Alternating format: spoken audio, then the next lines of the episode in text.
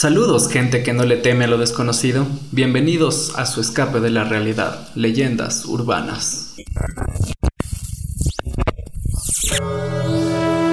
Leyendas urbanas.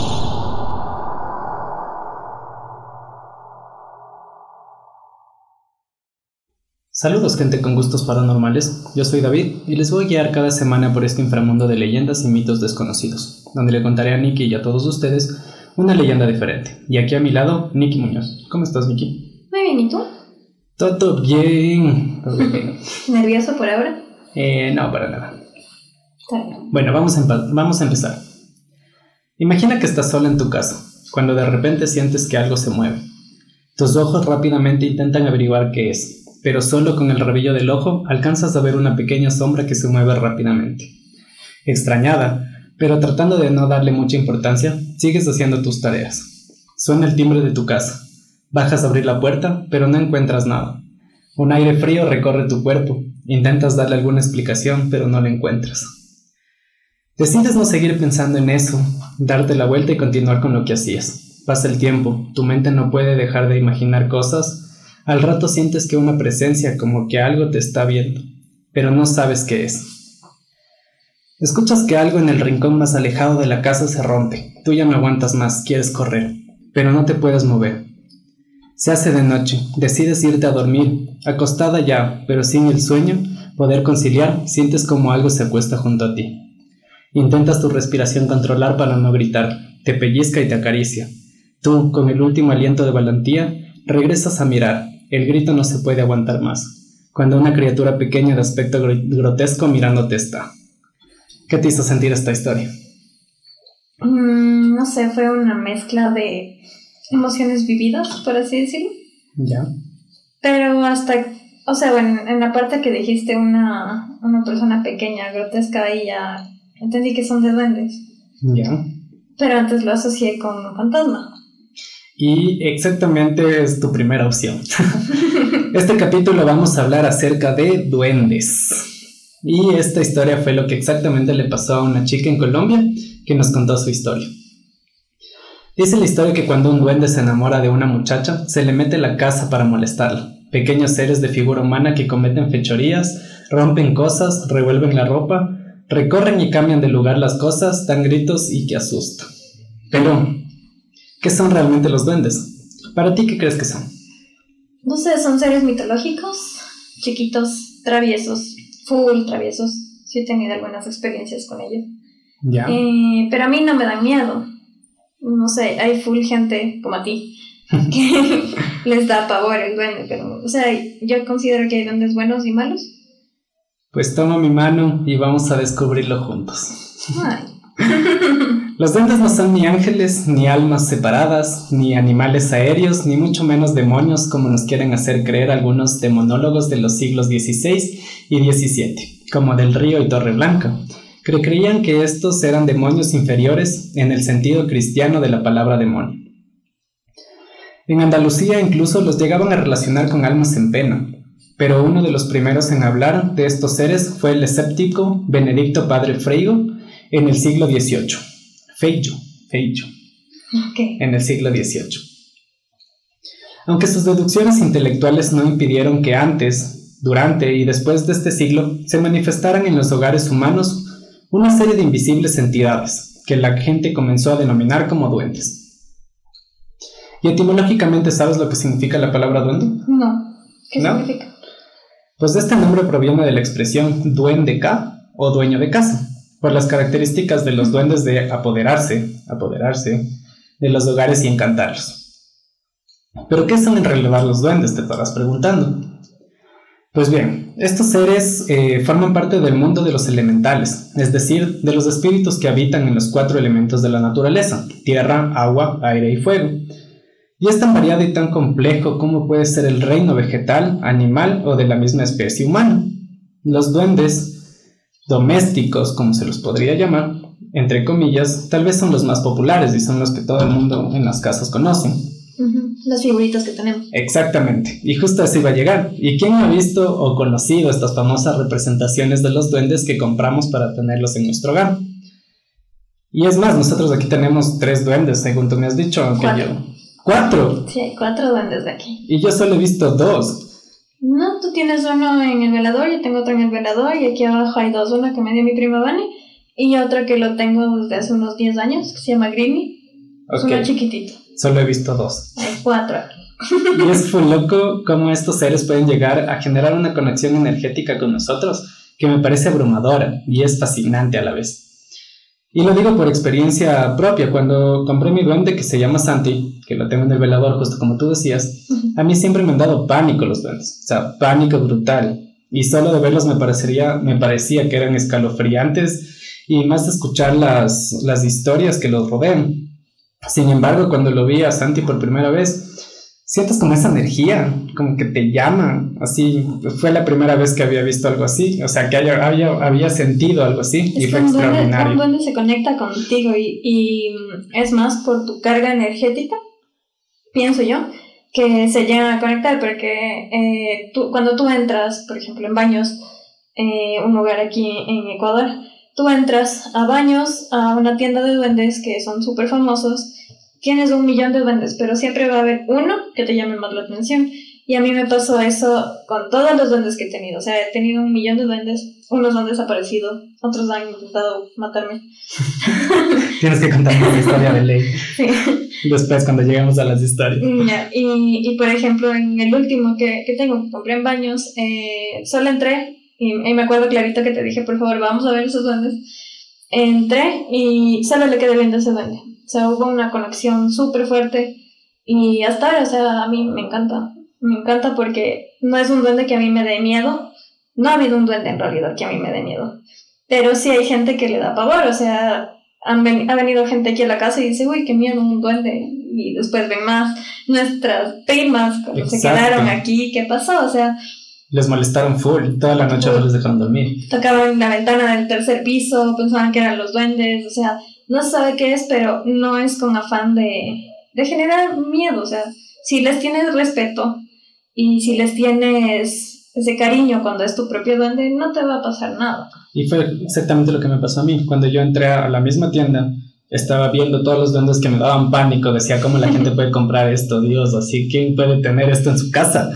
Hasta cuando llega Santi y, y fue como que, como que, wow, o sea, nos quedamos viendo, porque sí, lo sentí como que nos quedamos viendo. Y, y fue como, como, intenté ver otros duendes y no dejaba de pensarlo. Es más, salí de la tienda sin comprarlo y cara a la cuadra te dije, no, no puedo, tengo que regresar de ley y comprarlo. O sea, Sí, es esa carga energética que tienen. Pero bueno, son traviesos espíritus que se manifiestan preferentemente en los hogares y dependiendo de los lugares en el mundo se los conoce por otros nombres, como trasgos, budgets, elfos, lechepronauts, pixies, domo boys, eh, monaciellos, puttcats, etc. Elfo no es lo mismo que un duende, sí. Pero se los conoce en algunos lugares a estos seres como, duen- como elfos, o sea, los duendes los confunden con elfos. Ok. Lo cierto es que son seres interdimensionales y atemporales. A diferencia de nosotros, no se rigen por las leyes de la física, de la física ordinaria, o al menos eso parecen. Sin embargo, todos los indicios hacen pensar que viven como nosotros en la Tierra, a pesar de que son seres del mundo etérico y astral, y que comparten con los humanos los mismos lugares. Es decir, que literalmente podemos No tener un duende aquí, ahorita sentados con nosotros mientras grabamos esto, y no lo estamos viendo. Hola, amigos. lo que me hace, me hace tener pánico, literal. Y aunque muchos no lo consideren como seres supremamente ordenados, que generalmente viven en comunidades y están organizados jerárquicamente y existiendo un jefe que los gobierna. Es algo así como los pitufos. Sí, sí, sí. Literalmente, existe un papá pitufo que gobierna a los pitufitos. Es así tal cual en los duendes. Ya.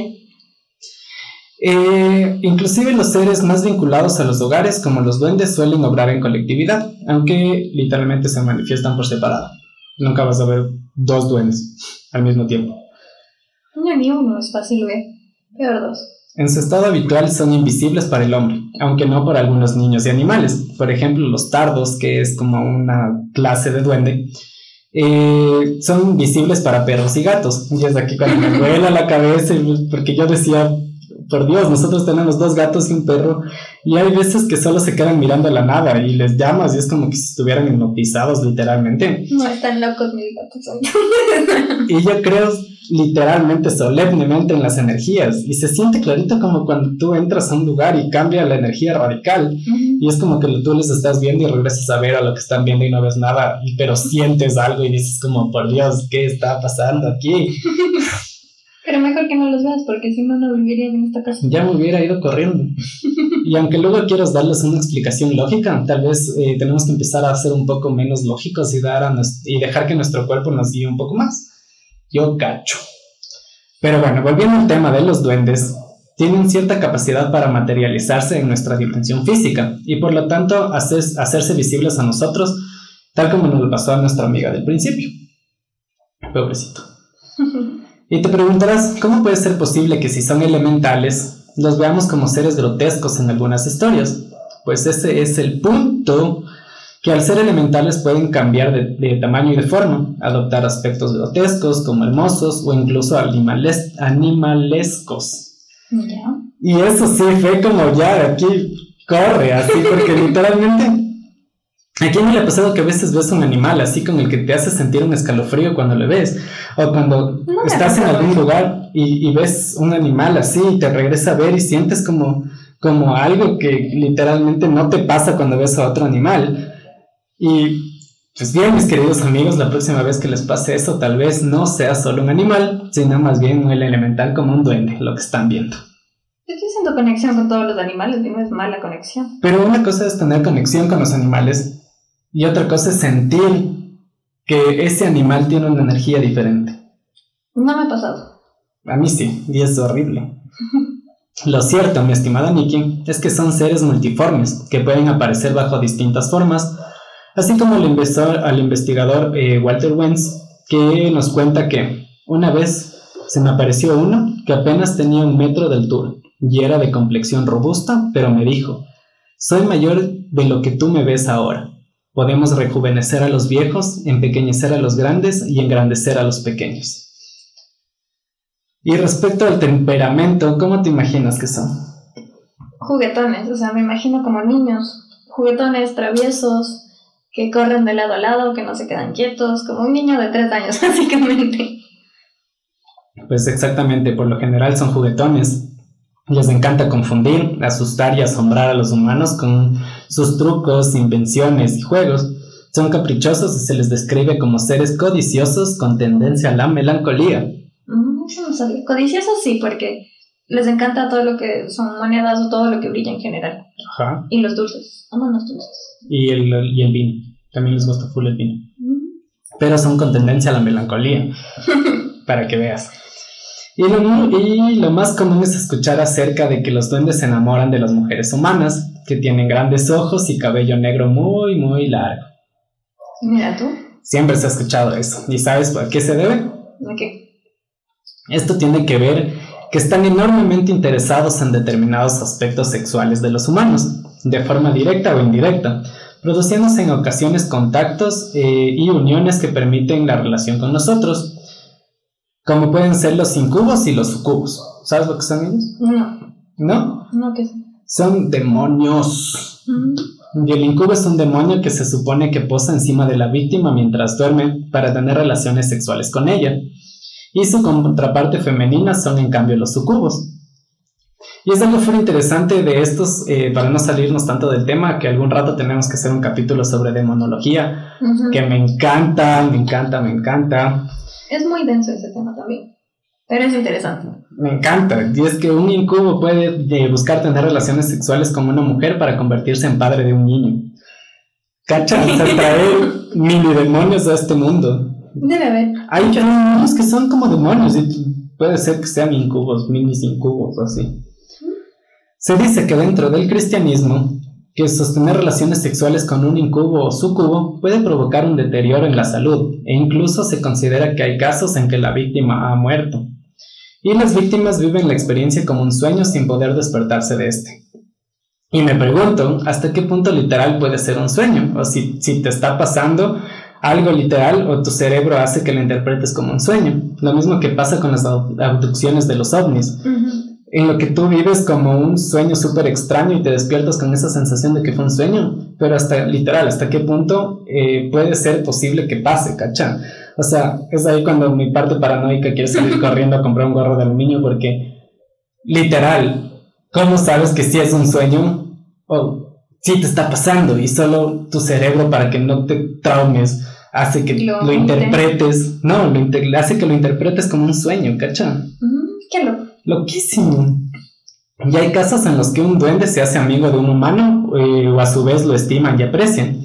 En este caso son extremadamente amables, brindando grandes regalos materiales como oro y joyas. Es muy común que se escuche que les regalen oro. Y hasta poderes psíquicos o telepatía o clarividencia. Ok. Súper loco. Pero seguramente no querrás enemistarte con alguno de ellos debido a que son extremadamente rencorosos y vengativos, llegando a herir a la persona por la que tengan ese rencor. quizás eso pasó con mi duende. Me, ya me cuentas de esa historia al final. ya. Literal, porque. No, no, no. Creo que alguna vez te conté, pero ya, para el final lo contamos. Seguramente lo reprimí. Puede ser. Lo que pocos saben de los elementales es que han existido prácticamente desde el inicio de la vida misma. Al ser criaturas de la naturaleza e interdimensionales, no se puede saber con exactitud sus inicios, pero se sabe que son seres protectores, pero que no son inmortales. Se cree que pueden llegar a vivir 500 o más años, a lo cual al final de su vida simplemente se desvanecen. Y es aquí cuando me pregunto, ¿alguna vez te ha pasado que tenías un duende que un día simplemente desapareció? Sí. De la nada, sí, es como que lo tenías aquí al frente tuyo y ¡pum! desapareció. No al frente mío. Ah, obviamente, no es literal, pero, sabías dónde está y, y, al siguiente día fuiste y ya no estaba. Sí, sí me ha pasado. Y estoy casi seguro de que era un duende con figura de viejo. Casi seguro. Era como el Greenie que tengo aquí, pero ese era un duende viajero. Por eso no estoy 100% seguro. Ah, por Dios, ¿escuchaste eso? Sí. No sé qué es. Un duende. Bueno, ojalá que no. Jugando con mis datos. Ojalá que no. Pues puede ser posiblemente por esto, porque estos seres funcionan en una banda de vibración mucho más alta que cualquier sustancia terrestre y cuando lleguen al final de su vida, literalmente solo se desaparecen, es energía que se transforma, desaparecen y se vuelven otra cosa. ¿Otra cosa como que pueden volver a ser otro duende o, o solo desaparecen y no se sabe? O sea, desaparecen y no se saben. No sé si dentro de los duendes exista la reencarnación. No se, no se tiene datos de eso. Sería interesante. Lo que sí me pareció full loco, full loco es que son éticamente neutros, que pueden llegar a ser completamente perversos y malvados, así como la película que a mí me traumó de chiquito, que fue El Duende Maldito. Leprechaun. No sé cómo se dice en inglés, pero es El Duende Maldito, la que fue estrenada en el 93. Es, es mala la película, o sea, puede no me gusta. Puede llegar a ser mala, pero por Dios, si lo ves con 5 años y luego te encierran en un baño, te vas a traumar de por vida. Pero yo vi esa cuando era chiquita igual y, y, la última versión que sacaron hace, que serán unos cuatro años, yo la vi y igual me sigue pareciendo mala, así que no, no sé. No es una de mis películas favoritas de A mí tampoco es mi que no lo es. O sea, me parece mala eso, güey, no es que no me guste. No, no, no es para nada bueno. Pero así también pueden llegar a ser súper bondadosos y amables. ¿Y sabes de qué depende este comportamiento? ¿De qué? De la persona a la que se le asoma. Es obvio desde la persona. Esto en función a nuestro contacto personal con ellos y de lo que simbolizan para nosotros. Y eso me pone a pensar que un día el Santi puede amanecer con mal genio y querer asesinarme, así como te pasó casi a ti. Pero carecen de conciencia de mente, de un yo individualizado y por esta razón no distinguen moralmente entre el bien y el mal. Simplemente ayuda a la gente bondadosa y perjudican a los que son malvados con ellos. Algo así como dice la Biblia satánica. No te metas con nadie, ayuda al que te ayude y si alguien se mete contigo, destruyelo. Y literalmente la Biblia satánica te lo pone así. Te dice, no te metas con nadie, ayuda al que te ayude y si alguien se mete contigo, destruyelo. Así, tal cual. Pero hay que tomar en consideración que no hay nada que los aterrorice más como el, o sea, que los aterrorice tanto como el hierro y el frío acero, aunque paradójicamente se cree que esta es la profesión de algunos de ellos, que son herreros. Mm, interesante, eso no sabía. Ajá. Se dice por ahí que no hay nada mejor que el hierro forjado por un duende para que una espada nunca deje de tener filo y es liviana como una pluma. Esos son los elfos.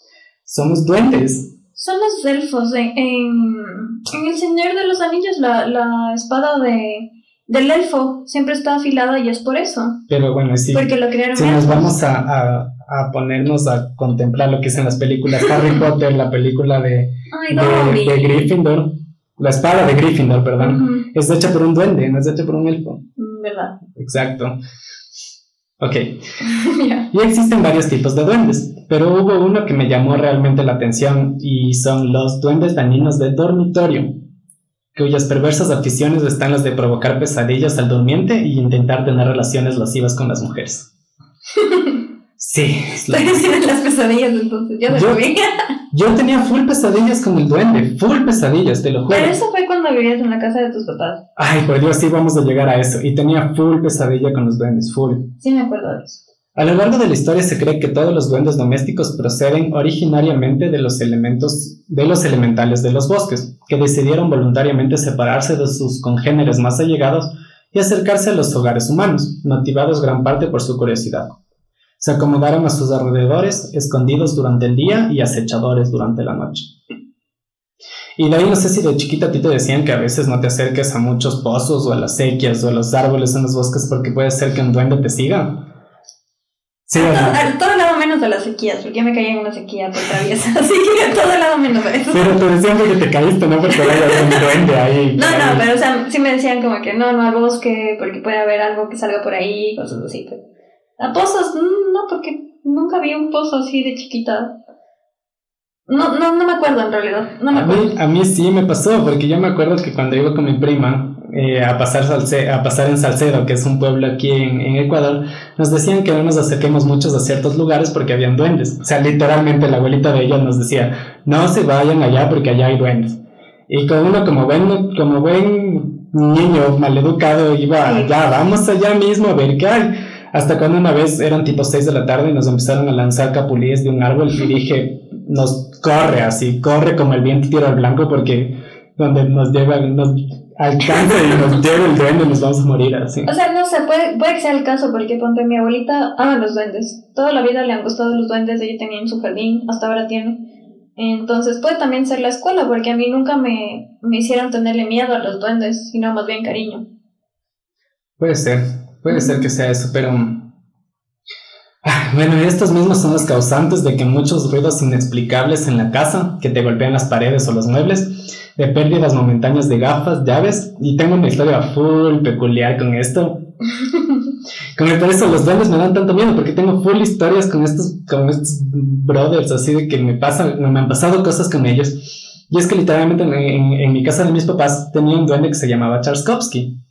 Yo lo decía así de, o sea, nunca tuve una figura de un duende, pero sabía que era un duende porque la Camila lo veía, y la Camila es mi perrita, y ella lo veía y no era un fantasma, porque yo, bueno, también tengo historias con fantasmas, de que cuando mi, mi perrita veía un fantasma, ella se ponía muy a la defensiva, pero cuando pasaban ciertas cosas, la Camila era como súper tranquila, regresaba a ver a, a un cierto lugar y se quedaba tranquila, pero pasaban cosas, y yo decía, es un duende, porque aparte mis papás viven debajo de un bosque, y era full extraño porque te golpeaban la ventana del tercer piso, o mientras te bañabas te cerraban la llave de la ducha. Sí me pasaron Oh. esas cosas en tu casa también. A mí en tu casa me, me prendían el radio cuando tú estabas arriba y yo me quedaba en la sala. Ajá. Prendían el radio, lo apagaba y otra vez volvían a prender. Sí, y así. sí me pasó, me pasó dos veces a mí eso y una vez con la televisión.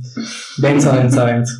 Y es de locos porque mi tío vivía con nosotros un tiempo y se le perdieron las llaves del carro y buscábamos como locos toda la casa, así literal, buscábamos como locos toda la casa. Y yo le digo a él de chiste, o sea, le digo, dile a Charskovsky que te las devuelva. Y él así como incrédulo, full, le digo, pero dile, o sea, me y así como que, como que no ha pasado nada, le dice, como que ya, Charskovsky, devuélveme las llaves porque ya me tengo que ir. Y no me vas a creer, pero bajamos hacia el basement de la casa y las llaves estaban ahí, así, encima de la mesa, o sea, y habíamos buscado mi mamá, mi hermana, mi tío y yo en toda la casa. Bajamos y yo le decía, baja al basement porque ahí está la lavadora, seguramente metiste un pantalón con la llave y mi mamá sacó y la dejó y decía, no, es que ya buscamos y buscaba a mi mamá y buscaba y buscaba yo y no había. Y después de que le dijo literal, Chaskovsky, me tengo que ir, devuélveme las llaves, las llaves estaban ahí, así, encima, o sea, era imposible que no las hayamos visto. Y fue como, ok, corre, literal, no se va a hablar de esto, y yo tenía la piel de gallina, así mal plan. Y ya que estamos en esto, no se debe confundir a los duendes con fantasmas. Cabe recalcar que debido a sus características principales, su apego por determinados lugares en los que se instalan puede llegar a ser tan grande que es casi imposible expulsarlos. Y estos lugares casi siempre son casas u hogares humanos habitados o deshabitados. Y en particular se cree eh, sobre su origen, como dije al principio, que tiene que ver con legiones de ángeles caídos que no fueron lo suficientemente buenos para salvarse ni lo suficientemente malos para condenarse, por lo que se les permitió vivir en la tierra junto a los hombres. Y me refiero a lo de no confundirlos con fantasmas, ya que dentro de sus actitudes de los duendes no es los de custodiar o proteger a los propietarios de una casa, ni tampoco poseer o atormentar a los miembros de ella, sino ellos se rigen por sus propias actitudes. Como dijimos, ellos antes tienen, tienen ética neutra, entonces no va a depender tanto de, o sea, sí depende de lo que hagas con ellos, pero no depende tanto de que si le caíste mal o cosas así. Algo que me voló la cabeza es que dentro de algunas investigaciones profundas, así literal, ya metiéndote en, en, cosas densas, dice que los humanos tienen íntimas conexiones con estos seres y que dentro del alma individual del ser humano le siguen tres entidades más. Y la una es su ángel de la guarda o custodio, que es la voz de la conciencia que la acompaña durante toda su vida. La segunda es su, diablillo particular, que es el encargado del lado oscuro de su mente, así como asimismo le acompaña durante toda su vida. Y el tercero es su espíritu elemental, generalmente es un duende o un hada que le acompaña hasta la edad aproximada de 7 años y que le sugiere, a modo de voz interna, aquello que se, que se debe evitar por ser peligroso en su vida. Y es como que, what the cacha. O sea, claro que hay algunas cosas como, o sea, hay algunas cosas como el ángel de la guarda, que es algo súper cristiano, pero luego te pones a pensar que siempre, aunque seas ateo, has, has tenido un momento en tu vida que dices, wow, de verdad siento que algo me protege. Y no le llamemos tal así como, como un ángel de la guarda, sino más bien lo veo como una energía interior. Es como que siempre te está protegiendo. Sí, sí me ha pasado. Full, full, full. Y como psicólogo, obviamente, tengo que llevarlo a la parte psicológica. Yo lo llamaría como el super yo, esa voz que te dice que no lo hagas, que algo malo te puede pasar.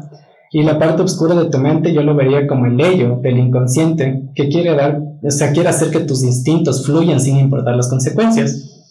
Y que decir que los elementales, porque son energía pura, completamente así. Esta Trinidad juega un papel equilibrante al estar conectado a cada ser de la existencia humana que desde el enfoque cristiano son los cielos, el infierno y la tierra. Y ahí es cuando me doy cuenta que esto tiene full conexión con la mente, o sea, full conexión con la mente, porque literalmente está hablando del preconsciente, el inconsciente y el consciente, que es el cielo, el infierno y la tierra. Y yo pienso que esta trinidad está en tu mente mismo, sí, tal cual. Sí puede ser. Y como vemos, eh, el mundo de los muertos es muy difícil desligarlo del mundo de los duendes, ya que ambos están ligados del mundo astral. Y es de aquí donde se involucran ya algunos lugares que no tienen conocimiento, o sea, en algunos lugares que no tienen conocimiento sobre los duendes, los confunden con almas en pena, debido a que provocan ruidos nocturnos o fenómenos paranormales o que te rompen cosas. Entonces, en ciertos lugares que no tienen conocimiento sobre los duendes, piensan que es un fantasma. Piensan que es un fantasma y por eso no hay que confundirlo. Aunque en este punto... Es que, ¿cómo sabes que es un duende o que es un fantasma? Los fantasmas normalmente tienden a ser malévolos y a hacerte cosas. No siempre. No siempre, pero normalmente tienden a hacer eso. Algunos, no, no podemos generalizar, pero algunos. Y los, y los duendes normalmente tienen esa ética neutra, o sea, es que yo me quedo con eso de la ética neutra. Pero aquí creo que llegamos a la pregunta esencial, y es la de ¿realmente crees que existen los duendes? Sí, obvio, sí. Sí. A mí me encantan los duendes. Pues bueno, en esta época los niños y adolescentes tienen una tendencia literal cada vez a creer en nada que tenga que ver con duendes, fantasmas, ovnis, es decir, todo aquello que no pertenezca al mundo lógico, cartesiano, positivista, científico, racional. Literalmente tratan de no creer en eso. Ajá, tal cual. Es como una tendencia de la nueva generación. Y algunos folcloristas actuales, como Luis de Hoyos Sainz y Nieves de Hoyos Sancho, Decían que los duendes no se han visto más que en algunas familias alucinadas o por los niños y que el 90%, 95% de estas personas que lo vieron eran mujeres. O sea, estoy loca. ¿Cachas que es, me parece súper curioso porque antes, o sea, más o menos por la época de Freud, consideraban casi la mayoría de las mujeres como histéricas y la mayoría de las histéricas tenían esas tendencias alucinatorias. Entonces. Es algo como sociocultural que viene desde, Desde hace, hace mucho años. tiempo, ¿cachan? Ujú. Otros de ellos, como Adriano García Lomas, y trata a estos elementales como alucinaciones de gente sencilla de campo y que de todas las maneras ya es pasado, o sea que en el presente ya no existen los duendes, que todo fue como gente de campo que no tenía conocimiento, decía que son duendes y que ya era pasado. O sea, No, que- o sea, la gente del campo tiene unas historias densísimas con los duendes. Súper Mm. Tú te sientas a escuchar y lo único que quieres es no dormir esa noche. A mí me encanta. Yo sí puedo dormir. Yo no. Yo tengo pánico. ya lo sé.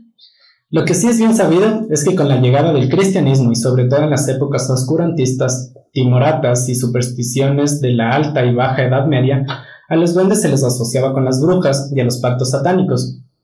No fue solo hasta el siglo XIX que se los pudo desvincular a estos seres de la naturaleza con las hordas demoníacas que se proclamaron en el tan conocido oscurantismo cristiano.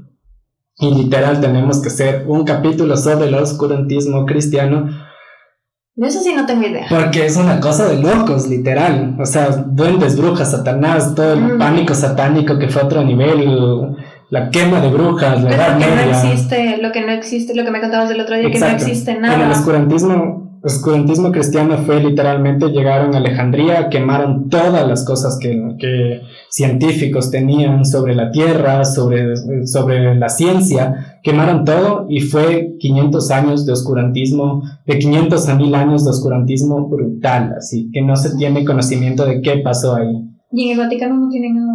En el Vaticano tienen todo, pero el Vaticano y el Pentágono es los únicos lugares en los que tienen resguardo fantasmal. ¿Cacha? Ni siquiera una persona que Sí, se sabía desdobla puede entrar. al Vaticano o al Pentágono porque tienen resguardo fantasmal de gente que cuida que no entres ahí. Sí, eso sí sabía. Lo caso. Son muy densos. Todo el mundo es muy denso. Te juro que haría un capítulo sobre el Vaticano, pero no es una leyenda. Podemos hacer. ¿Qué opina el público? Exacto, si quieren que hagamos uno, déjennos esto. Lo cierto es que en algunas zonas rurales, especialmente, se sigue teniendo la creencia de que estos seres sí existen, y a su vez existe gran cantidad de testimonios escritos y orales donde se afirma la existencia de estos a lo largo y ancho del folclore mundial. Está comúnmente aceptado que en el inconsciente colectivo que existe todo aquello que tiene nombre, y los duendes siempre lo han tenido y tiene estos orígenes en la noche de los tiempos y que hoy en día sigue siendo aceptada por la mayor parte del mundo. Y por ahí dicen que no hay que creer que existen, pero nunca hay que decir que no existen. Y en todo caso, creamos o no de la existencia, es preferible que nunca tengamos que salir de esa duda.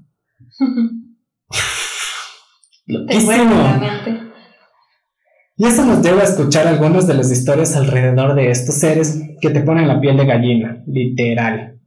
A ver. Y va con la primera historia. Y dice así. Siempre creí que había algo extraño en mi casa, como si se hallara rodeada de extrañas presencias, lo cual no sería extraño considerando que, la familia, que mi familia ha habitado aquí por generaciones, desde mis tatarabuelos. Mi abuela murió en la última habitación del segundo piso y su padre lo hizo en el despacho mientras fumaba su pipa. De cualquier manera, nunca he visto fantasmas, y aunque así hubiera sido, debe ser algo más agradable que toparse con los espíritus que a uno les son conocidos en lugar de otras apariciones. Todo comenzó cuando yo tenía 10 años de edad. Había un espejo con marco antiguo en la vieja habitación de mi abuela, la que nadie usaba. Había varias habitaciones en nuestra, eh, nuestra an- ancestral vivienda, pero en casa solo éramos mis padres, mi hermanita y yo. A mí me gustaba entrar ahí a veces y mirarme en el espejo haciendo muecas, por lo que vi aquella tarde de noviembre mientras improvisaba otro de mis juegos, sé que no lo voy a poder olvidar nunca. Porque mientras me encontraba de pie frente al espejo, haciendo muecas chistosas e imitando voces agudas, mi imagen se desvaneció lentamente para dar paso a otra visión que me dejó estu- estupefacto. Había una habitación completamente en blanco al otro lado del espejo, y en medio de ella un ser pequeñito que se encontraba agachado, con las rodillas recogidas. Sus orejas eran largas y puntiagudas, su, piel grisácea y ligeramente arrugada. Levantó la cabeza poco a poco. dejando ver un par de ojos rojos y maliciosos, una sonrisa guasona que le llegaba hasta las orejas, y en lo cual se vislumbra unos dientes afilados. Me miró y yo sentí como un escalofrío me recorría el cuerpo entero. Era un duende hueso, creo, un duende malo. Lo supe ver la manera en la que me miró, tan cargada de malicia y burla. No sé cómo no grité en ese momento. Creo que quise hacerlo, pero la voz no me salió. Simplemente me quedé allí, congelado y sin poder apartar la mirada de aquel ser. El duende se puso de pie y anduvo hacia mí como si quisiera salir del espejo. Lo único que pude pensar fue, por favor no, por lo que más quieras, Dios mío, por favor no. Una sonrisa horrible inundó mis oídos y a partir de ese, de ese momento no supe más. Perdí la conciencia. Cuando me desperté, me encontraba con la cabeza apoyada en el regazo de mi madre, quien lloraba por mí. Al principio no entendí por qué. Luego vi que tenía los brazos y el estómago lleno de arañazos que me ardían. Nadie pudo explicarme jamás lo que me había sucedido, pero yo lo sé muy bien. Hoy en día no me gusta mirar hacia los espejos. Trato de evitarlo tanto como sea posible. Siento que me siguen. Algo me dice que ese duende maldito sigue allí, esperando otra oportunidad de pasar a este lado. Tal vez para siempre, no puedo permitirlo. ¿Qué opinas de esta historia? O sea, loquísima, me generó un trauma brutal al pobre. Pero. No sé, es que te No sé, hay, hay gente que sí le ve como malos a los duendes, pero. No sé, a mí no me generan e, esa malicia. No, no sé, o sea, debe ser la experiencia de él y todo un, un duende malo. Que es su esencia, básicamente, pero. Es que hay. Sí, yo sé. Y son, y son más los malos que los buenos, yo creo. No, a mí me han tocado buenos. Mejor, que nunca te toque un malo. Porque yo corro así, literal. Solo buenos y traviesos me tocan a mí. Y yo he escuchado acerca de historias que si ves mucho tiempo al espejo empiezas a distorsionar una Sí. figura demoníaca para salir a atacarte. Ujú. Y esto hace Hay, hay mucho... un reto ahí, espera, que te corté, hay un reto ahí que se llama el de Bloody Mary. No sé si Sí, sí, lo he escuchado. lo he escuchado. Es el del espejo que tienes que decir Bloody Mary, Bloody Mary, Bloody Mary, como tres veces creo, pero a las tres de la madrugada. Ajá. Y ahí es cuando se te aparece algo diabólico. Sí. Y esto Hay que tiene, hacerlo. y esto tiene mucha relación con la psicología. Y voy a ignorar lo que acabas de decir, porque no vamos a hacerlo ni a bala. Miedoso. Pero esto tiene mucha relación con la psicología, ya que cuando ves mucho tiempo el espejo, tu cerebro empieza a jugar contigo. Y así como lo oyen, su cerebro es el principal bromista en todo este tipo de leyendas, ya que tiene la capacidad de producir alucinaciones tan reales que no sabríamos diferenciar entre la, la que es realidad y la que es una alucinación, así tal cual. Ay, qué ganas de decirte en las madrugadas, que es tu imaginación entonces. Ay, por Dios, no, no. Ni me cuentes porque hablo hablo full de miedo, full. Tú sí. Sí, full. Y algo lo que, lo que sí he tenido pánico que me pase es mirar debajo de mi cama y encontrarme con algo denso, porque es un miedo que desde niños te dicen no mires debajo de tu cama. Y eso fue lo que le pasó a nuestra amiga de la siguiente historia. Dice, pues mi historia de terror en sí no es un cuento, es algo que me pasó en la vida real. Mi nombre es Floribet, tengo dos hijos, un niño de 10 y una niña de 4 años. Vivo en Apple Valley, California. Sin embargo, ese duende que se ve debajo de mi cama fue una foto tomada en el puente California. Cabe mencionar que es cerca de las montañas. Era una pequeña casita atrás de la casa de mi suegro que nos rentaba. Recuerdo muy bien ese día. Mi sobrinita de ese entonces, siete años, nos visitaba. Ella y mis amigos jugaban en el cuarto. Cuando mi hermana me habló por teléfono para hablar con mi hija y mi sobrino, hablaron y antes de terminar la llamada, mi hermana me pidió que le mande una foto de mi sobrinita por Facebook y lo hice dos horas después. Tomé la foto y se la reenvié. Recuerdo que me habló y eran las 10 de la noche para pedirme que por favor le envíe otra foto de mi sobrinita, diciéndome que la que le había enviado no le había gustado. Yo me reí y le dije, estás loca, ¿qué tiene esa foto? Salió bien mi sobrinita y mi hermana me dijo, solo bórrala, no me gusta. Agarré mi celular y empecé a ver todas las fotos que durante el día las tomé. Al llegar a esa foto que le envié a mi hermana y no le gustó, noté algo realmente escalofriante. Un duende que se reflejaba por el espejo de mi closet. Empecé a hacer más grande la foto para poder observar mejor. Y sí, ahí estaba, el duende. Esa noche no pude dormir, sentía un miedo horrible, y para terminar con más miedo, mi esposo regresaba de su trabajo a las 12 y 50 am.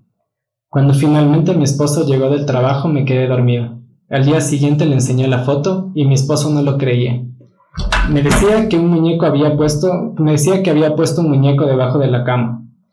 Algo que le contesté. Era una foto para Facebook. ¿Qué pondría en la página de mi hermano?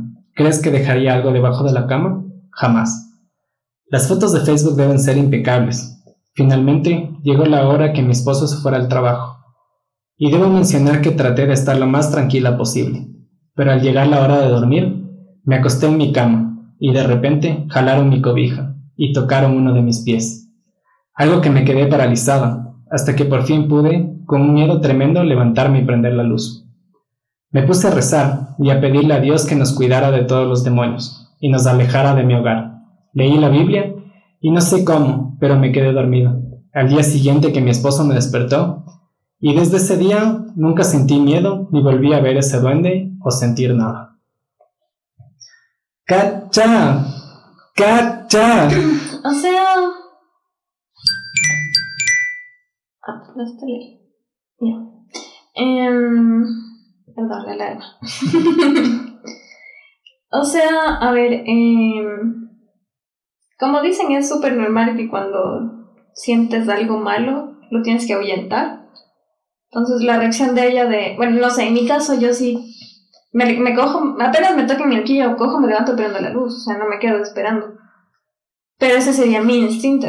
En cambio, en el caso de ella, no se puede levantar hasta tener las agallas. A mí me llega a tapar el pie, yo me hago bonita.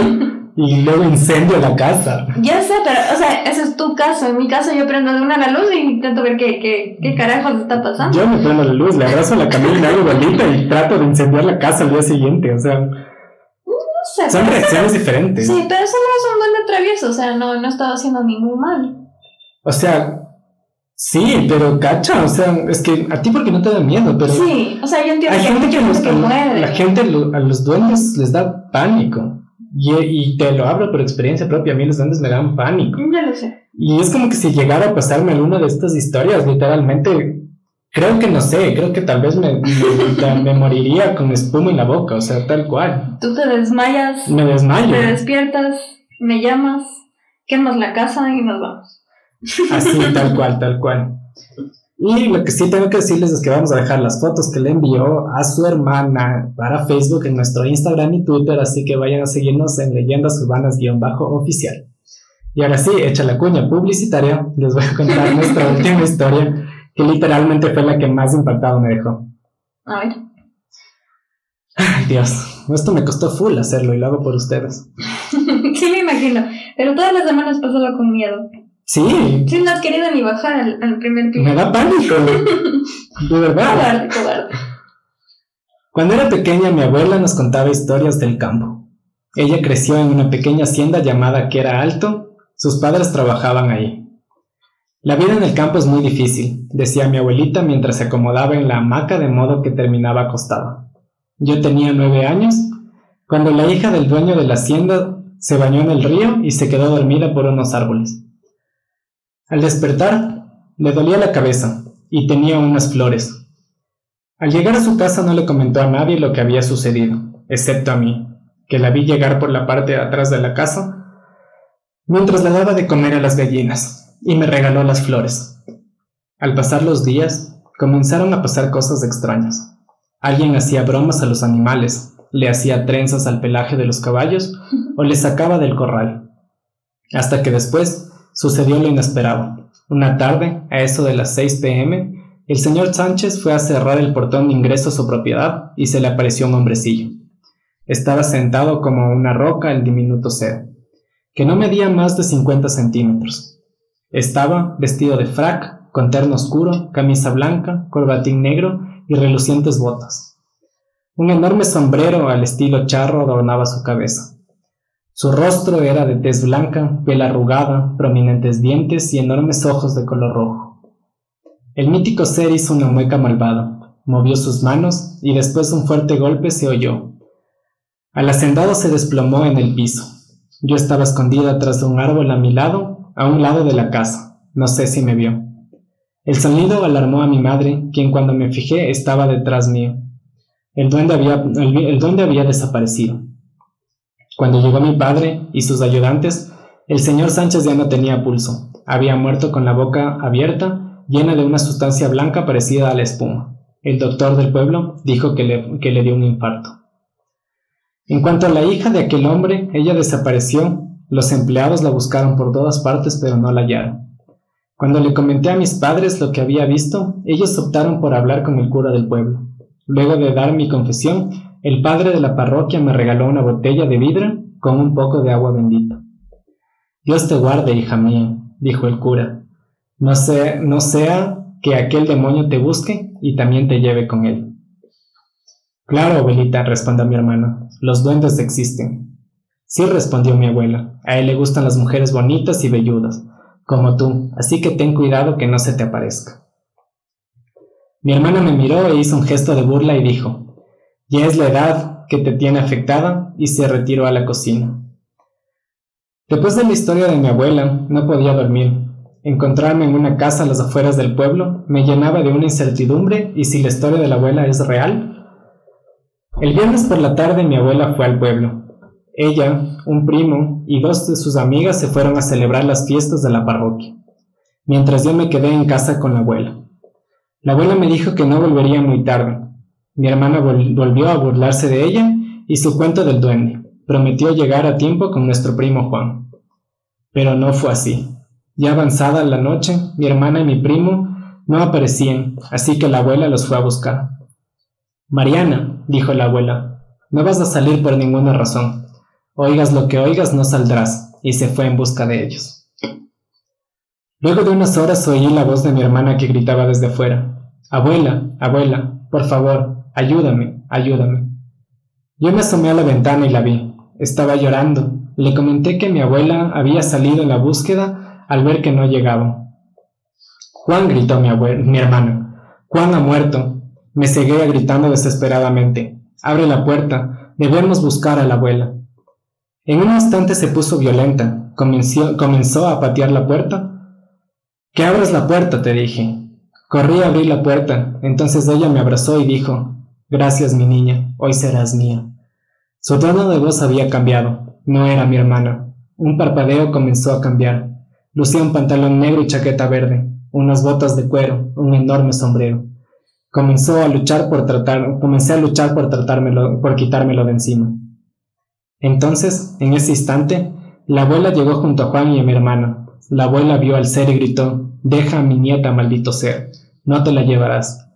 En ese instante la abuela metió la mano en su abrigo, sacó un frasquito con agua y se la aventó encima del duende, que me soltó y corrí a los brazos de mi hermano, que comenzó a retorcerse del dolor frente a nosotros. Maldita bruja, gritaba el ser, maldita, volveré, te juro que volveré. Luego comenzó a tomar una nueva forma, en una especie de remolino formado por hojas y que terminó dispersándose por los aires hasta desaparecer. Lo que sucedió aquel día nunca se lo comentamos a mi madre, pero a mis tíos, los padres de Juan. Ha pasado mucho tiempo, me he enterado que la abuela ha muerto por el traumatismo cerebral. Se había caído de la hamaca mientras dormía. Una vecina la encontró y nos llamó para darnos la noticia. Me imagino que, a la avanzada edad de mi abuela, cualquier golpe puede ser fatal. Mi hermana se ha ido de viaje por cuestiones de trabajo, y mi madre me ha pedido por favor que me encargue de terminar de sacar las cosas de la casa de mi abuelo. Qué miedo. Siento que no estoy sola, que hay algo observándome. Mientras recojo las últimas, las últimas cajas, un viento fuerte azota la puerta, y una pequeña sombra se divisa. Escucho una voz. ¿Me extrañaste, cariño? Terminó su frase con una carcajada. ¿Qué te pareció? Esa historia está densa. Súper densa. O sea, ¡Densaza! Mira mi piel, así literalmente estoy con piel de gallina, estupefacto, así. No, no, sí está, sí está densa esa historia. Densaza. Súper buena, pero. Pero no sé, o sea, lo veo como ficción. Porque que el agua que le echó, que es agua bendita. Agua bendita, pues, ¿no ves que el, el Pero- cura, dice que el cura nos regaló un frasquito de agua bendita Ujú. y que tenía ese en su, en su abrigo y eso le sacó y le echó.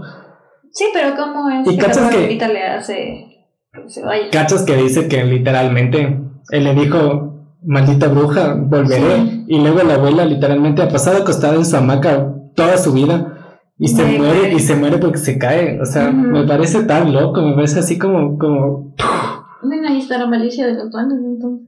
Y volvió a donde la chica que se enamoró. Y le dijo, me extrañaste, cariño. Era de puesto, Eso me pareció denso. era de haber puesto voz así de, de denso. E- Esa parte me pareció densa. Densaza. Sí. Densasasasa. Y literalmente esta, esta última historia me pareció impactante por el hecho del- de la transmutación que habíamos estado hablando al principio y de las características que estos seres tienen al ser molestoso, como dirían las abuelitas. Entonces se me hace súper creepy, así, súper creepy. Sí, está denso. Y son historias reales, ¿cachá? Son súper historias reales. Y ahora sí, cuéntame tu historia de que un duende quiso asesinarte, O tal sea, cual. a ver, eh, o sea, no, no sé exactamente si asesinarme, pero eh, yo tenía un duende viajero que me regaló una prima igual. Eh, era un duende azulito, bonito, chiquito, cumplió su función, me hizo viajar mucho. Eh, pero hubo una época que mi mamá odiaba ese duende y literalmente no lo quería en la casa, no lo quería en mi cuarto, no quería absolutamente nada de eso.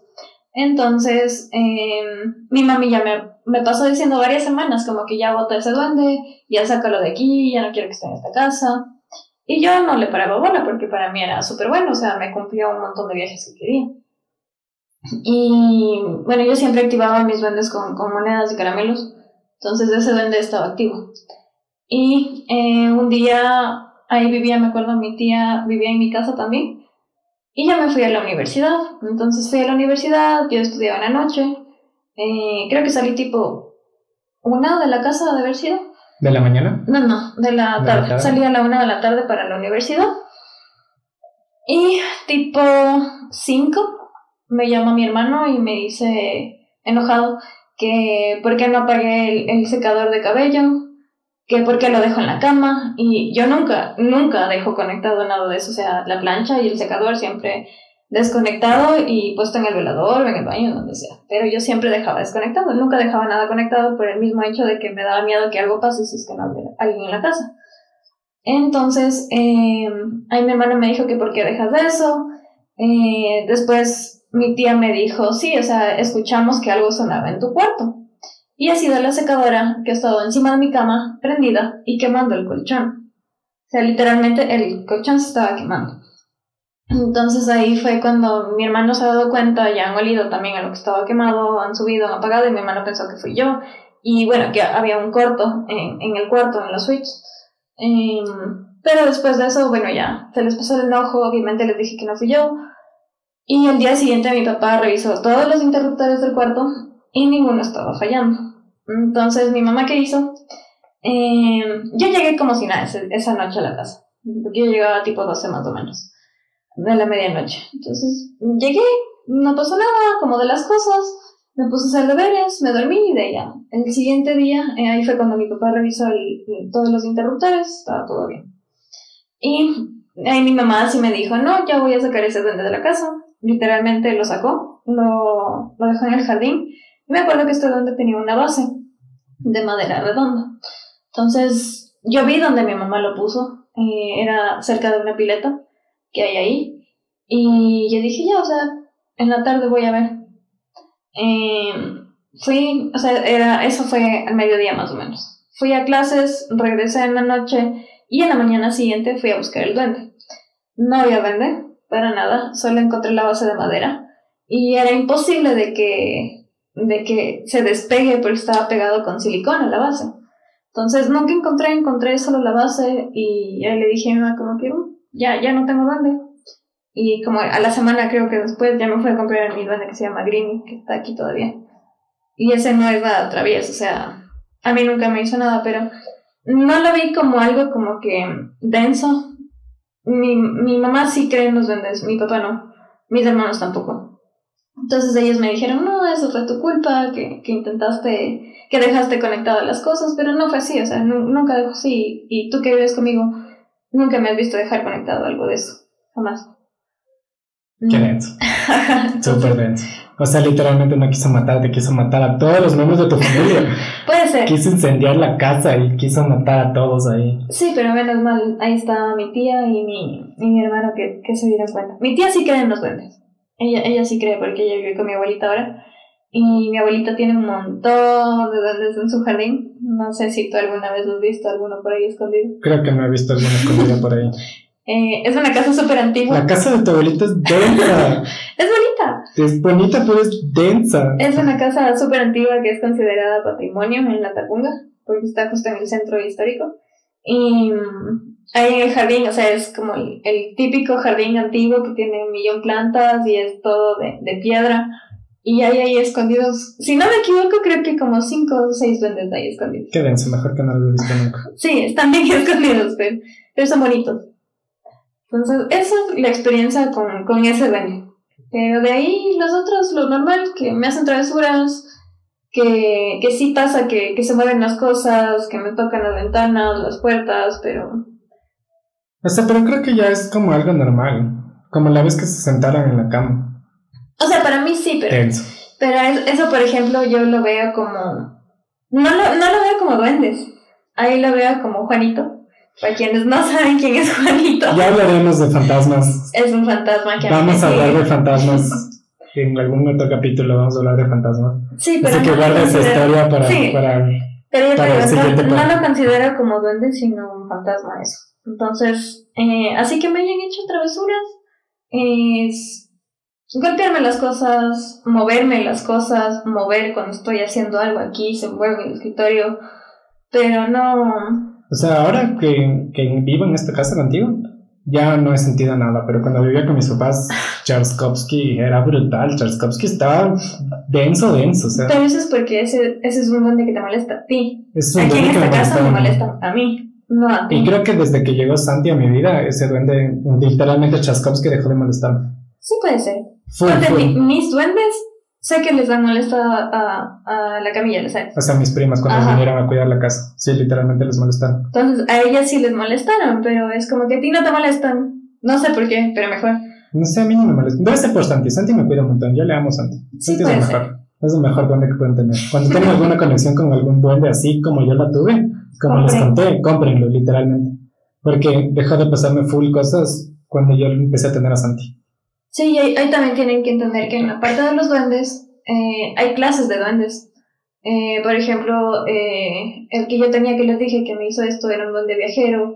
Eh, Greeny que tengo aquí es un duende que te da dinero, o sea que te da riqueza en general. El, el que tengo arriba, eh, ese te da tranquilidad. Y tenía otro que te da salud. El duende que me dio mi prima creo que es un duende borracho. Tiene una botella muy bonita de pájaro azul. Pero no. Ok, duendes densos. Sí, o sea, hay muchas clases de duendes. Y al, cuando vayan a comprar un duende tienen que preguntar cuál es la función de ese duende, porque todos están creados con una función específica. Y cuál, literalmente, no fuercen a un duende, no fuercen a comprarse un duende. Tienen que, que literalmente tener una conexión con ustedes. Y bueno, como todo lo bueno se acaba, hemos llegado al final, pero tenemos que literalmente hablar de cuál fue el video de un duende real que reventó internet, así literal. ¿El de los niños? No he visto el de los niños y no fue ese. El video que más reventó internet fue en el 2017 cuando una pareja capturó un video casero de la figura de un duende en un árbol. Y no sé si lo has visto. No, eso no he visto. ¿No has visto? No, yo he visto el de los niños. ¿Cuál es niño? Hay un video de unos niños que están jugando en un patio y de la nada sale un, un digámoslo Dobby ya, un Dobby pero más chiquito, eh, corriendo Dobby por el era, patio. Dobby era un elfo. Sí, un elfo doméstico. doméstico. Ajá. Ya, pero imagínate eso, pero súper chiquito de Puede ser que en Inglaterra a los, a los elfos, o sea, a los duendes se los llama elfos. Puede ser. Porque te digo, Dobby tiene toda la figura de ser un elfo, de ser un un duende. sí. Pero esta figura, te digo, pon- ponte ya eh, a Dobby, pero de unos 20 centímetros, y se pasa corriendo por todo el patio. Ay, vi muchos videos de duendes. Tal vez sí lo vi, porque vi un montón de videos de duendes. Vi uno Sí, en, el que, en el unos chicos estaban sentados en una vereda y estaban con un, con un teléfono grabando y escuchan ruidos. Y luego, cuando hacen zoom, ven a una cosa literalmente súper demoníaca, horrible. Y yo decía, como, what the fuck, ¿cómo me están corriendo así? Con razón ha terminado estos días. Densazo, densazo. Lo que hago por ustedes, amigos. Pero bueno, volviendo al tema, en este video, que te digo que fue considerado como el, como el video que reventó internet en el 2017, de, de la captura de un, de un duende, me llamó full la atención este video, ya que fue literalmente analizado por expertos en edición y video y aseguraron que el video fue real, o sea que no tuvo ediciones. Y asimismo fue visto por personas que se dedican a investigar fenómenos paranormales y quedaron fascinados porque... ¿Qué carajos fue eso, por Dios? Dios mío, qué denso. Mi gata. ¿Me Ojalá, ojalá lo que hayan escuchado, no. Ojalá hayan escuchado esto porque fue cosa densasta. Y si quieren ver mis reacciones así en vivo, vayan a verlos en YouTube. Como leyendas urbanas. Sí, como leyendas urbanas creo que están en YouTube. Bueno, igual les vamos a poner los links aquí abajo. Sí, denso. Por Dios, estoy sudando mal plan, así me voy a morir. Cobarde. Pero bueno, como te decía, este video fue, fue analizado que fue real por, por las visiones y videos y fue investigado por, fenómeno- por investigadores de fenómenos paranormales. Y eh, fue una pareja que aseguraba que tenían un duende de cerámica, Ujú. que lo tenían encima de como de una refrigeradora acá. Y el duende se- y ese duende se les había caído y se les había roto. Y al día siguiente estaban como explorando la casa, o sea, no explorando, estaban mandándole un video a sus familiares diciendo como, como, les enseño mi casa, así como pum, pum, pum, les voy a enseñar mi casa. Y están filmando todo hasta que salen al patio y hace como, como que pasa así mostrando el patio y ahí tienen un árbol. Ujú. Y luego ya le envían así como que no pasa nada y una, como que uno de sus familiares le escribe y le dice, oye, pero tienes ¿Qué un duende, tienes un duende en el árbol, ¿qué onda? Y, el, y este señor le dice como que, ¿cómo que tengo un duende en un árbol así? Y, y, y empieza a ver el video y se ve clarito como está un duende en el árbol y se mueve así. La cosa más densa del mundo. No he visto, ya lo voy a ver. Y Francis Fox, que es uno de los investigadores paranormales más reconocidos de los Estados Unidos, fue a in- inspeccionar la casa y, y ella notó que en ese árbol los anteriores dueños habían colgado un muñeco ahí y lo tenían colgado por mucho tiempo hasta que ellos se fueron. Y ese muñeco, o sea, y habían, y habían hecho como peticiones a ese muñeco, ¿ya? Ya.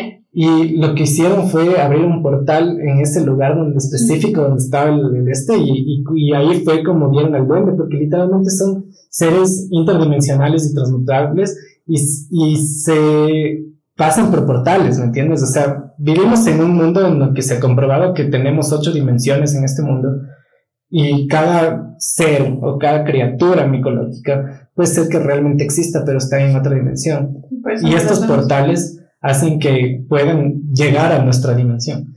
Entonces me parece locazo, locazo esto. ajá. Qué loco, no sé. O sea. Ay, no, no sé. Todo esto es muy denso. Denso, denso. Y bueno, con esto hemos llegado al final del podcast de esta semana. Síganos en todas las redes sociales como Leyendas Urbanas-oficial. Yo soy David y recuerden que su cerebro siempre busca una explicación para todo y si no la encuentra va a hacer que esa cosa sea invisible. Así que pueden estar escuchando este podcast como un duende al lado y simplemente no lo verían. Les dejo con eso amigos. Adiós.